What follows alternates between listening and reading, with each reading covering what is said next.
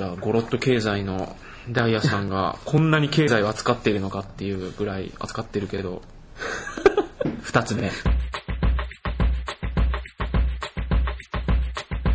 OL コーノのポッドキャスト始まるよ。お金ってどこへ行くの？演劇による経済入門。エコノミックファンタスマゴリア。これも終わってますね。これも終わってる終わってるしこれ本当のチラシ？本当のチラシ。っとこれまだ読んでないんですけど一番最初のポッドキャストの時にちらっとだけ話したんだよね。経済をテーマにした演劇作品。これは阿部初美さんというえー演出家さんのもとで、えー僕はドラマトゥルクという仕事ではい。関わった、えー演劇作品で2008年3月27日からに3月30日まで、えー川崎市アートセンターっていうところで、えー上演した作品です。新作公演ですね。なる舞台に関わるのも初めてだったからね、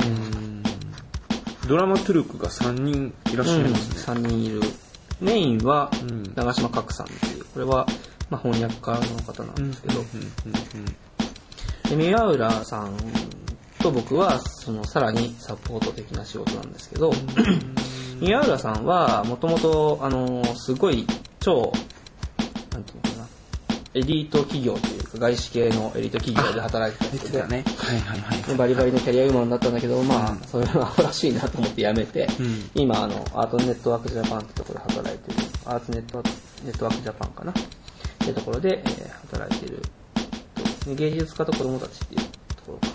えーワークショップのコーディネーションとかをしたりする人ですね。アーティストを学校に派遣したりとかする。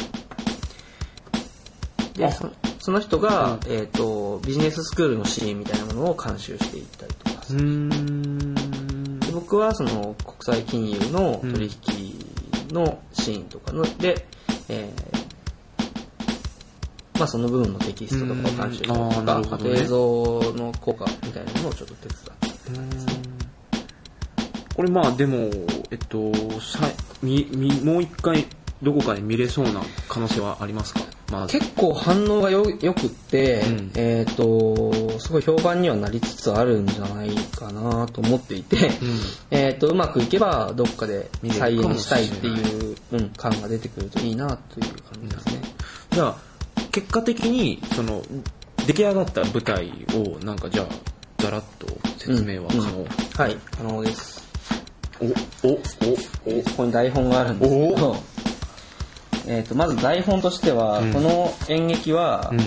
えっと22個のシーンからなっていて、うん。えっとそれは1時間45分ぐらいの舞台公演の中で22個のシーンだからすごい多くって、うん。まあほとんどカットアップというかもう細かいシーンのつなぎ合わせでできてるんですね。で1個のストーリーがあるわけじゃなくって、うん。もう本当に雑誌的なというかあるシーンを、えー6分やったらもうそこで終わり次のシーンで役者が4人いるんだけど、えー各キャラクターみたいなものがだんなんとなく振り分けられてるけど同一人物かどうかも分からない。うん。ような状況になっている、うん。で例えば例を言うと、ん。シーン1としては、えー小さな世界「あの It's a Small World」という歌がありますけども、それをみんなで合唱するシーンがある。でその次はモノローグって言って、うん。えー一人の人が、えー一人語りをしていくと。か、うん。あとは映画っていうのが結構差し込まれていてもう事前に撮影してある映像のシーンみたいなものが、えー後ろのホリゾントですね。あのはい。背景にある白い幕に投影されていくっていうシーンもつながりつなぎで入ってくるとで、えっ、と、あとは、えー生産物市場ですね。これは、あの、私消費という、あの、本が、それ、これは鈴木健介さんっていう社会学者の方、僕と同い年なんですけども、はい。宮台真司の弟子というふうに言われている、はい宮台さんもそういうふうに言ってるんですけど、はいまあ、その鈴木健介さんの本からはい引用しているテキストっていうのを使っている、えーシーンですね。なるほえーつまり、なんていうのかな。今ヒットしている、見えないヒット作品っていうのはどういうふうな仕組みで、えー作られているか。えーそのことを分析した本なんだけど、これ現在持ってるとえっ、とね、今手元にない。あそうそれこれはでもあ。そういう参照系が割とあるってこと。かなりあるね。ていうかほとんどほとんどそうなんだ。そう、うん、そガラスの動物園っていう本はもうもともとえー文学作品としてあるんだけど、それは、えーそれとして、えーそれ以外のシーンは本からの引用でしょ、うん。あとは、えーと実際に、えー証券会社とかに、うん。役者と演出家がお客さんとして潜入して、で説明を受け商品の説明を受けたりとかした時に、えーそれを実は録音したりとかしていてでそれからテキストを起こしたりとか。はあはあはあはつまりその業界の、えーいわゆるサービスとして広げられているセリフっていうのをそのまま使うそのままじゃないけどかなり改変をしてますが、えー応用して使っていたりとかあとビジネススクールっていうのがあってそれは労働市場っていうことで自分のの価値をどういうふうに市場で高く売るか、うん。まあ、高い給料キャリアアップと呼ばれているものですね、うん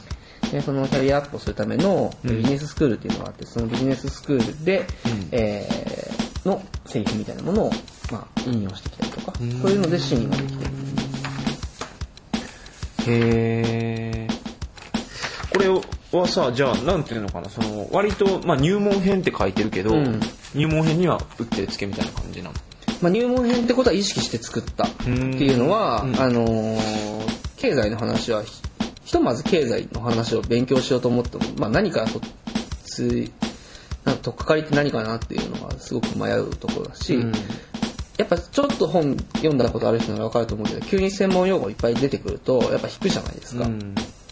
でそこら辺はかなり意識して、えー、と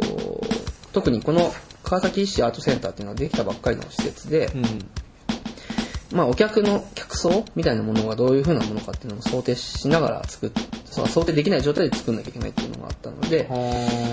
えー演劇好きが来るのかそれともビジネスマンが来るのかわからないから結構間口が広い形で結果的には分からなかった見た感じでも。見た感じでは結構ビジネスマンも来るんじゃないかなっていう予感はしたね、劇場として。仕事帰りに来れてよかったですって人も結構いたし。あ夜8時からのスタートの演劇だったんだけど、仕事帰りに寄れたっていう人もいた、あなるほどね、うん。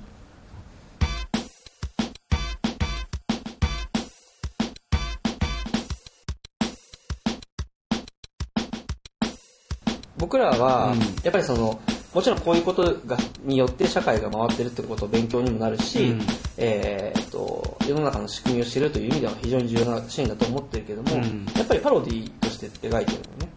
このうん。舞台、うん。はい。パロディっていうかやっぱりどうしてもうん。何かしらの、えー、と皮肉はああるし批判精神ももちろんあってうん。やっていってるところはあるんだけど、うん。だけどその批判精神っていうのは真っ向から反対するってことではなくって、うん。まあ、あの仕組みを知るという意味でも使える。だから両なんていうの両方の意味合いがあると思うのね、うん。経済のことを知るっていうことは。うんでそれを知った上で何を考えるかっていうのはお客さんに委ねられてるし僕たちにも委ねられてるんだけど。例えばこれはさその経済のまあ専門家とか、うん。経済を、えっと考えることを仕事する人たちが見た場合にも面白いっていうものなのかな？だからそこをあの専門家が見てこれは明らかにおかしくないっていうことを突っ込まれないようにするのが僕の仕事だった、あそうなんだ。うん、なるほど。ということは込まれても大丈夫。うーんまあよっぽど経済の専門家って言われてる人たちだって、まあ、いろんな立場があって、うん。例えば不況の原因は何ですかって言った時に真っ向から対立する意見がガンガン出てくるわけですよ、はいはいはい。だからそのそういう部分では、えー、と完全に100%どんな人にも納得できるかどうかは分からないけれどもそれは多くの人に革命だもん。ねそうそれができたら革命だから。多くの人から多くの専門家から見ても、まあ破綻がないようには作った。なるほどね、うん。じゃあ、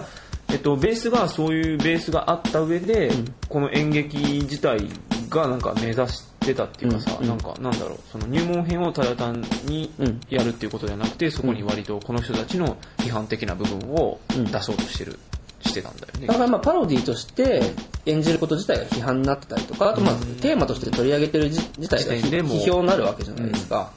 だからそういうぐらいにしかなくって僕はやっぱりでももし僕が関わってなかったらもっと批評性が強かったというか例えばいろんな社会的な混乱の原因は資本主義経済なんだっていうかなりストレートな視点になってしまったかもしれないけど、スレッショルドをかけたんだ。僕はそれはやめた方がいいと思うし、そこから逃れて生活できる人もいないし、例えば世の中救おうと思った時の具体的な道具として、経済以外の方法なんてすごい難しいじゃないですか。なるほどね。例えばもすごい簡単なこと言うとさ、まあ、震災の時のボランティアの話はあるけどさ、うん。あれとかだってもちろんボランティア自体悪いとは思わないんだけど、うん。えっ、と全く自分が震災に対して援助のやり方がお金ではお金を送るってことはできない。金の貯蓄がないんだってなくって時間がたくさんあるんだったらボランティアっていう活動もいいと思うし、逆にすごく稼いでる人、1日に例えば5万10万稼げる人が、その5万10万をやめて自分がボランティアに行っちゃったら5万10万稼いだうちから何パーセントかを払うっていう以上の貢献ができるかどうかわからないよね、はいはいもしかしたらその人は5万10万稼いでその中の何パーセントかを送る送り続けるっていうことの方が最大貢献になるかもしれない。なるほどね。あのなんだっけ？全然話が飛ぶつもりはないんだけどさ、あの2ちゃんのやるおっているじゃん。やるおってキャラ。何それ？ああはいはいはいはいいるね。うんうんうんうん。ではいはいはい。あいつがキャラっていうかええそうそうそう、んあのなんか資本論を読み始めたみたいなスレッドとか見たことある。ない。んだ。あれね大学に読んでほしい。あのね最近話題になったのは、資本論をやろうが読み出したでとか、うんうんあとこの間のあのアメリカの問題になってるなんだっけ住宅の。あサブプライム。あさあえ？サブプライムサブプライムそうサブプライムを勉強し始めるかなんか分からんけど。でそれはえっとスレッド内でどっかの経済学部の3回生ぐらいの人が書いやってうんんね。んんうんうん。で全てのセリフに対してなんかそのえーまあメインはやるおやるおなんだけど、まあ春日が出てきたりして、うんそのキャラがちゃんといて、ツッコミ役と、えっとまあ、主人公みたいいはいはい。でそれに加えて、えっと、本当にそれをリアルタイムで読んでる人のレスもあって、でレスがなんかすごい重要な役割を果たしてる場合もあるんだよ、うん。でなおかつ俺そのリアルタイムでその本スレッドを見てんじゃなくて、うん。うんそれのまとめサイトうんうんうんうんで見るから、うん。えっと、無駄なところが省かれてる、うんうんうんでなんかそれは結構なんなんて言うんだろう。今これ見てて、うん。似てるのかなっていうか、うんうんうん。まあそのもっとなんていうのかなさ作品としてさきちんと責任持ってその他人に見せれるものにするっていうところの労力のかけ方は全然違うけど、なんか根本的にはそれと結構そうだからまとめサイトっていうのはかなり近くうん。だって経済のことを勉強しました勉強し始めますっていう人に対してさ何の本を読めばいいかなんて提示するのめちゃくちゃ難しいんですよ、うん。なんかそれは社会のことを勉強したいと思ってるんですけど何の本本読めばいいですかみたいなことと同じような質問だから、だからどういう経済の、まあ、描かれているいろんなトピックの中で、うん。かなりまとめサイト的な、まあ、概要を全部知っている人が重要なところだけピックアップしていくっていう役割はこの演劇にはあると思う。ああまあそういうところでも狙ったんだよね、うん、狙った。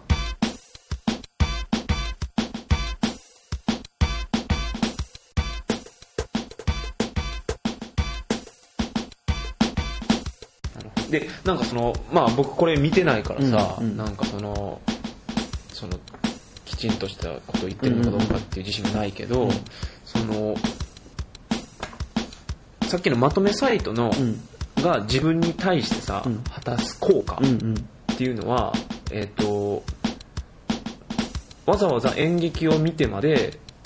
得なくてもまとめサイト見ればいいっていう、うんうんだこここれとしてはやっぱりその演劇としてのなんかやっぱりそういう醍醐味みたいなのはもちろん絶対あるんだよね、えっ、とね、そうだね。あのーでも僕最近、うん。あのー永井先生って言ってるんですけど、永井先生って、あの、ピアキャストをやる人、あなんだけどはいはいはいはいニコニコ動画ですごい映像がいっぱいはいはいはいうん。あの、僕まとめサイトから見たんですよ、最初。うんだけど、面白すぎて、どんどん全部見てる人がいる。はいはいはいはい。あのなんかテレビ送ってもらったりとかした人だよねあの、PS3 とか。はいはいはいはいはいはいはいで？で、その、僕は実際その稽古とかに立ち会えなかったから、うん最初に台本を見たんですよ。うんで、台本見たまあ、もちろん台本読んで、まあ、それ面白いなと思ったんだけど、やっぱりその生で見た状況っていうのは全然印象が違うんなるほど。うん、だから、えっ、と、舞台装置自体も結構凝ってて、あの、舞台美術。うん。えっ、と、観客席は普通にひな壇席があるんだけど、んえっと、その舞台上にね、屋台な、屋台みたいな、アジアの屋台みたいなものが組んであって、うん。で、客席もあるんですよ、その中に。うん。そこから見ることもできる。あー。で、あと、屋台が結構入り組んでて、舞台全体が見渡せないようになってるのね。客席からあ。ーなるほどね。生の体が見えるのは一部分で、んそれはあのーある通路みたいなものができていて、えっ、と、その通路っていうのは、えっ、と、ベンヤミンのパサージュ論っていう本からの引用っていうか、そこからヒントを得てるんだけど、パサージュっていうのは、まあ、通り道。なんだけど、その通り道を通過していくっていうことうん。の中に、あの、いろんな、まあ、要素みたいなのを織り込んでたりとかするよね。で、全部が見えない状況だと、まあ、役者の演技が見えないから、うん。えっ、と、ライブ中継をするんですよ。で、同時中継で、その同時中継をしてるカメラに向かって演技をしたりとあかー、でそれが後ろに映されていたりえー手元のちっちゃいモニターみたいなものが、あのはい。客席の中にあったりとか、うん。あとち、ちっちゃいスクリーンが舞台上にあったりとか、そういう風な、あのいろんな映像と生をミックスして見るっていう感じになってて、うん。しかも映画のシーンもあるから映像だけのシーンっていうのもあったりとかするんでね。で、その、見る人は、うん特に、えー、と舞台上にある客席から見る人は自分の頭の中で目の前に起きていることを編集しながら進行についていかなきゃいけないのね。うん。で、僕はその舞台の中から見たのとあの客席から見たの両方見たんだけど、うんあの舞台の中から見ると客観的な視点で見れないんですよ。目の前に起きていることを、うん。えっ、と、把握しきれない。っていうのあは、えー生身の体がそこにあって、うん同時進行でいろんなことが起きてると、うん。えー空間的にこう前を見ながら横を見たり、横を見ながら前を見たりとかっていうことがまず大変っていうのもあるし、状況を把握するので。状況を把握していく。で、セリフのやり取りとかも早いから、はいはいはい。で結局目の前に演じてる人のライブ中継を手元のモニターで見たりするのね。で、その方が切り取られすぎ、あもう枠以外のものが排除されるってことで分かりやすいんですそれはテレビ世代だからかもしれないんですけど、あでそういうのが経済を知るっていうことに似てるなと思って、ー。つまり全部あ、リアルに起きていることは日々自分たちの財布から金を出して経済活動に加わってるから、うん。洋服買ったり家に住んだりとか、うん。そのことをなんだってことを言うためには、やっぱり何かのまとめサイトみたいなうん。枠が必要で、うん。その枠を通して見ることによってやっと把握できるみたいなことがうん。舞台空間で起きる。ああもう一回その構造自体も舞台でそうそうそうそうああなるほど。メディアの特性だよね。メディアっていうのは他のものを情報を排除して見やすい形の媒介になるという。でもそれ構でもななんだろう。その体験をそのなんか経済を知りたいみたいな人が仮にいたら、うんわかんねえじゃんになりかねないよねそれってでも、あ、その、すごい勘がいい人だったら、あーうんうんあこれがうん経済を知るっていう構造なのかみたいなことまで繋がってくれるといいなと思ってなるほどね。なるほどねそこがまあでもその生のというか舞台うん。うん。ならではの、うん。まあ今回の代表的なそうだね。戯曲だけではちょっとわからないところなかもしれない。るほどね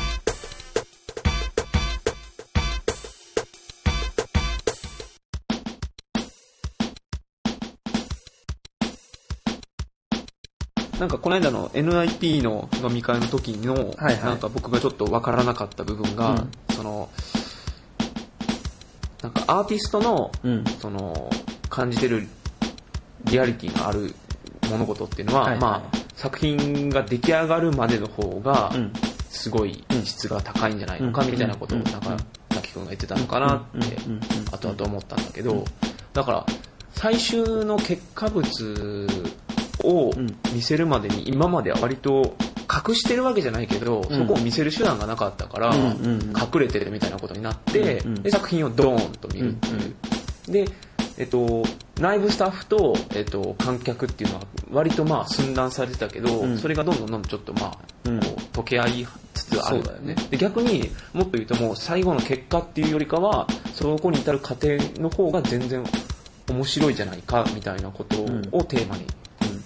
しだすみたいなこともあるんだよね。そういう構造で言えば川俣忠さんとかも多分似てるんじゃないかな。っていうことだったね、うんこの間の話では。だから、なんか、そういう構造を見越した上で、えっと、最後の、例えば今、大也君が、その、劇中で感じたことが、まあ、経済を知るっていうことにうん似てるみたいな、うん。そういうダイナミックな部分が、もう、こう、アピールしないと、なんか本当見る理由を見つけれなくなってるのかな、ね。みたいな。でもそれはかなり分かりやすい形で提示されてるとは思う。今回の作品に関してはね。客観的に見ても。なるほどね。つまり見えないんだもんだって舞台が。見せないんだもん。観客席に対して。反応はなんかもっとこのリアルに聞けた内容はあったのか反応はねあのーいろいろ結果みたいなブログに書いてくれてる人とかもいるしそういうのを見たりとかしてるけどかなり想定していた通りに見てくれてるっていうのは想定していた通りっていうのはどういうことかっていうとなうん。かなり頭の中で編集しながら見なきゃいけない演劇なのね。だから演劇って僕は僕の印象うん。演劇体験少ないからだけど、ん。僕の印象は特に日本に住んでる僕の印象としては演劇ってもっと言ってくる作品がメッセージがガーンと強くあって、うん。それを賛成か反対かみたいな立場観客として取れるけど、うん。まずメッセージが一番強い、うん。でそれの筋としてうん。物語ってくるものだと思ってたんですよ、うん。でその物語っていうのを、えー通して、うん。その主張があるものをお客さんが受け止めてどう考えるかっていう感じだったんだけど、うん。えー、と僕はもうちょっとそういうのはあんま好きじゃなかった。好きくないっていうかー。個人的に苦手なんで、はいはいはい。だからああのパフォーマンスよりもオブジェになってしまってるアート作品の方が好きっていうのは押し付けがないから。なんていうの生身の人ってやっぱりその力としてすごい押し付けの力が強いからね、で、まあドイツの演劇っていうのはそういう形によってファシズムに傾いてた反省があるから、うん。もっと押し付けをしない作品がかなりあって、エミリア・ガロッティとかもそうだったんですけど、あの観客の方に委ねる要素をすごく増やしていくのがドイツ的な演出のうん。メインなんだって今は。でそれは辰巳さんは、まあ、ドイツで演劇を学んできているので、もちろんそういうのが前提大前提になってるんだけども、えじゃあそうすると何が起きるかというとやっぱり観客の方が頭の中でかなりいろんなことをつなぎ合わせていく組み立てをする。だから編集するって僕は思ってるんだけど編集しながら作品を見る、えー感じになるんじゃないかなと思っていて、ね。でそれは比較的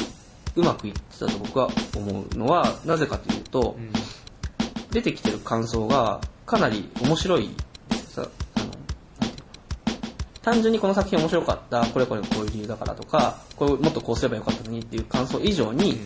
えー、と経済について観客側が考えた言葉っていうのが載ってる感想が多かったんですねで、僕らの作品の中には入ってなかったんだけど、もちろん分かってたことだけど、言う言うまでもないというか言わなくてもいいと言っていた言葉が感想として出てくる。あっていうことは、えっ、と、もちろん僕らの想像を超えれる感想とかもいっぱい出てきていて、うん。あ、ここまで考えてくれたんだみたいな、っーなるほどね。ていうのが出てきてるっていうことは、やっぱりその頭を使わないと見れないというか、頭を使って組み立て直しながら見るっていうことを聞いていったからこそ、そういう感想が出てきてるのかなという印象があって、あの、良かったなと思って。なるほどね、なんかそうだよね。そのテレビとかももうザッピングせずに見る人ってほぼいないけど、ん。ザッピングすればするほどなんかテレビがわかるみたいな、そうそうそう。テレビについて話しちゃう逆にテレビ一本の中ではさ分かりやすくするっていうのがあの号令なのかよく分かんないけど、編集しなくて見れるようになってんじゃん、うん。テレビ自体は、でそういうのはつまんないから、うん。編集しながら見るっていうのは成功してたんじゃないかなという印象だな。であとね面白かったのは、うん。結構そのビジネススクールのシーンとかは、はい。例えば重要なことを言うときには手を2秒以上この高さで止めますとかっていう話をしたりとか、うん。最も重要なことを言いたいときは胸の前でボールを抱えるようにとか、なんかそスティーブ・ジョブズのプレゼンじゃないけどさ、あれを分析して、こういう風にすればビジネスプレゼンだって聞くみたいなことを永遠説明するシーンがあるのね。はいはいはいはい。で、あの、外見力をつけるってことをビジネススクールでやるんだけど、うん。例えば話をするときにこういうふうに机の一部を支配してうん手を前に組むと自分の支配領域を示すことができ、えー威厳を誇示できますとかっていうことバカらしいんだけど、真面目にやるシーンがあって。でも結構あの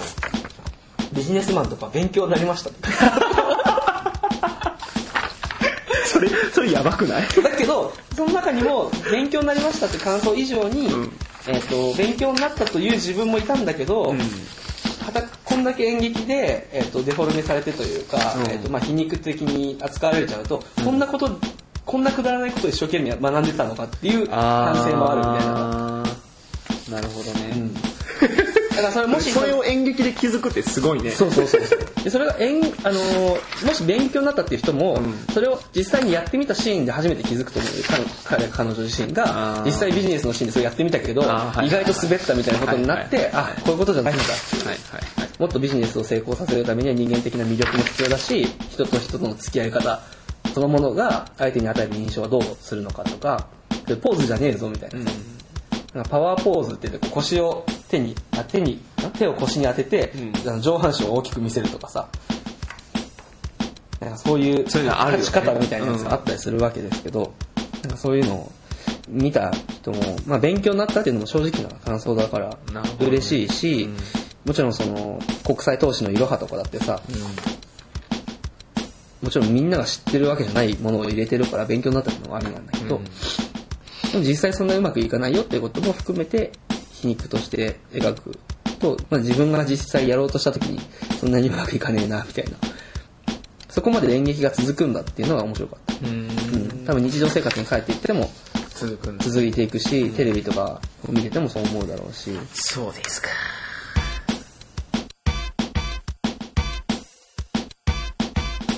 今日はここまで。